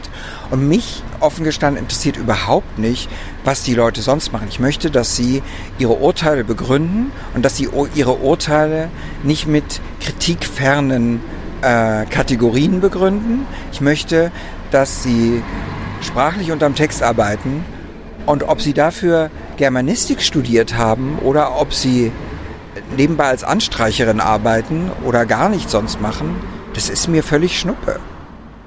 Ich finde jede Art von Apri die Leute sollen sich einfach im Diskurs engagieren. Und ich finde alles andere ist irgendwie es gibt keine Ausbildung zum zum Kritiker. Äh, es gibt keine Qualifikation. Ähm, zum Kritiker was irgendwie ambivalent ist natürlich weil äh, ja, das dann auch dazu einlädt, dass Leute sich betätigen, die vielleicht ähm, eher persönliche oder identitäre oder sonst emotionale Kategorien anwenden. Es wird jetzt, glaube ich, mit Fußball etwas laut im Hintergrund. Ja, das soll so sein. Äh, wir sind fast auch durch, aber einen, letzten Aspekt möchte ich noch ansprechen, gerade bei Ihnen. Wie wichtig ist Ihnen Inszenierung? Man, Sie inszenieren Sie sich ja auch in den sozialen Netzwerken mit äh, T-Shirts, mit wechselnden T-Shirts. Welche Rolle spielt das bei Ihnen? Ähm, naja, Sie tragen ja auch wechselnde T-Shirts, Herr Tischer, oder nicht? Oder also Sie sehen, ich habe immer noch das T-Shirt an, was ich vorhin anhatte. Äh, Heute kein Wechsel in der Pause? Nein, weil ich ja die, das Interview machen musste und dann habe ich noch schnell ein Brot mit Eiersalat gegessen, dann klebte mir der halbe Eiersalat zwischen den Zähnen, dann musste die Maske mir noch schnell Zahnseide bringen und dann bin ich gerade noch reingelaufen, äh, ge, als der das Video schon lief. Also ja, aber es gab Enttäuschung darüber auf den sozialen Medien, die Sie gerade angesprochen haben. Dann habe ich gedacht, okay, aber vielleicht ist es gar nicht schlecht, wenn ich nicht jeden Tag die Erwartung bediene, dass Tingler sich in der Pause dann auch noch umzieht. Aber also ich hoffe, Sie erleben mich jetzt so, ich habe es vorhin schon gesagt, ich bin immer derselbe. Inszenierung würde ja irgendwie in, implizieren, dass man eine andere Art von Persona annimmt für bestimmte. Äh, ich meine, natürlich äh, irgendwie kämme ich mir vorher die Haare, bevor ich mich ins Fernsehen setze. Das machen hoffentlich alle. Aber ich bin einfach immer, ja, ich habe gerne, ich, ich befasse mich mit Fragen von, welches T-Shirt sieht gut aus. Das macht mir Freude. Es macht mir auch Freude, mir zu überlegen, was kann ich dann dazu noch für eine Kette ummachen. Finde ich nichts Schlimmes dabei. Ähm, ja, also ich, die Inszenierung hat immer so, so den Beigeschmack von irgendwie einer Künstlichkeit oder so. Und ich hoffe nicht, dass diese Ausstrahlung von mir ausgeht. Ich bin ich bin, wie ich bin, aber ja, so bin ich irgendwie immer. Und generell die Wichtigkeit, auf Instagram vertreten zu sein. Sie haben einen YouTube-Kanal, Sie twittern auch. Äh, ist das, weil es ja auch mal diskutiert wurde, ist das unerlässlich? Gehört das auch einfach dazu? Welcher Kanal ist für Sie der wichtigste? Also ich finde es sehr interessant. Ähm, ich bin gerne auf Instagram zum Beispiel. Das haben wir auch heute Mittag in dem, in dem Interview ein bisschen besprochen. Ich habe auch gesagt, ich habe, äh, seitdem ich mich da etwas engagiere, und das war auch im Zusammenhang mit Steiner und Tingler, was ja zunächst ein Online-Format war und dann, äh, jetzt werden die Clips auch im Fernsehen ausgestrahlt, im SF, aber sie laufen auch über Instagram zum Beispiel und über Facebook und äh, soziale Medien. Und deswegen habe ich auch quasi wie ein bisschen ein, eine, ein Coaching gekommen, bekommen für den Blick auf diese Sachen. Und ich habe äh, seitdem großen Respekt, habe ich heute Mittag schon gesagt, vor Kendall Jenner, weil ich weiß, wie anstrengend es ist, einen Clip zu produzieren für, jedenfalls für mich, der ich 50 bin. Ähm, aber ich finde es total interessant. Ich finde ähm, ich finde, es ist, die Tonalität ist unterschiedlich auf den einzelnen Netzwerken. Ich finde Instagram äh, sehr interessant und ähm, ich finde es auch interessant, nur weil wir davon gesprochen haben, was ist eigentlich die Qualifikation für die Kritik, wie viele engagierte äh, Accounts es in der Bookstagram-Szene gibt, die wirklich großartige Sachen machen. Und wenn ich mir dann manchmal angucke, wie, ja, langweilig gelegentlich, dass die etablierte Kritik daherkommt und ich irgendwie Kritiken lese, sich ohnehin selten mache, aber die einfach im Wesentlichen Inhaltszusammenfassungen darstellen, dann finde ich so, ja gut, dass es ähm, alternative Plattformen gibt. Ich finde es gut. Ich, man muss einfach sich nicht davon übernehmen lassen, aber das kann ich schon rein zeitlich nicht, weil wie gesagt, ich, ich finde, es ist recht zeitintensiv, das alles sich darum zu kümmern und, und sich auch persönlich darum zu kümmern. Es ist auch wichtig, dass man kommuniziert und äh, Kommentare anguckt und beantwortet und so. Und dann gibt es wie so eine, ich habe dann auch genug. Also ich habe nie die, das, das, Gefühl, ich muss jetzt nachts um äh, 3 Uhr aufstehen, meinen Instagram-Account checken. Ich habe dann auch, ich finde es total faszinierend, wenn ich drauf bin, aber dann habe ich auch mal genug. Sag so, ja, morgen wieder. Es ist auch so Phasen, weil jetzt ist natürlich sehr viel los, aber äh, es ist nicht immer so, dass ich jeden Tag irgendwie drei Postings mache oder so. Philipp Tingler, das waren die Stichworte genug. Morgen wieder. Morgen dritter Lesetag. Ja. Vielen, vielen Dank, dass Sie sich es die Zeit genommen haben. Es war mir eine Freude. Und ich wünsche weiterhin viel Spaß, gute Diskussion morgen noch und wir sind alle gespannt auf Sonntag. Das ist ja das Schöne, dass Sie ja auch nicht genau wissen, wer es am Ende machen wird. Nein, keiner weiß, wer es am Ende machen wird, bis alle gelesen haben. Und dann äh, kommt das übliche Verfahren, das geordnete Verfahren, in dem dann eruiert wird, äh, wer es am Ende machen wird. Auf jeden Fall liegen morgen nochmal äh, Lesungen vor uns. Und äh, ja, ich freue mich darauf. Ich, ähm, es ist natürlich auch ja, man merkt einfach schon so am Ende des zweiten Tages, dass es doch sehr intensiv ist, wenn man einfach so am Stück weg diskutiert. Und ähm, jetzt habe ich mich gerne noch mit Ihnen unterhalten, aber dann werde ich auch wahrscheinlich für ein paar Stunden mal ein bisschen die Klappe halten, damit ich äh, morgen dann wieder wie, wie haben Sie gesagt, damit ich morgen wieder von Herrn, äh, von Herrn Ankovic gerügt werden kann, für, da, dass ich da unterzwischen quake. Schauen wir mal, wer rügt, genau. Ob Ankovic oder Twitter. Also vielen Dank. Ähm, ich sage jetzt noch am Ende dieser Podcast-Folge, morgen geht es äh, weiter und dann morgen gibt es auch wieder eine neue Podcast-Folge. Und das ist auch nochmal der wichtige, wichtige Hinweis für morgen. Es gibt ja die inoffizielle Abstimmung zum beliebtesten Bachmann-Preis Juror und Jurorin, die es, glaube ich, zum siebten oder achten Mal auf literaturcafé.de gibt. Also das auch der Hinweis, die ist ab morgen früh online, der Hinweis und die Abstimmung läuft wie die Publikumsabstimmung, die offizielle. Dann auch im letzten Jahr hat ja Insa Wilke gewonnen. Äh, sie leider noch nicht. Aber schauen wir mal, was, was wird und wer es werden wird. Publikumsabstimmung dann auf literaturcafé.de. Also schauen wir mal, bleiben wir es mal dabei. Fußballmäßig ist ja EM. Ähm, ja, zu EM. Alles super. alles, alles bestens. Alles, also, alles bestens. Wir sitzen hier noch auf der Terrasse. Tschüss, bis morgen. Bis morgen.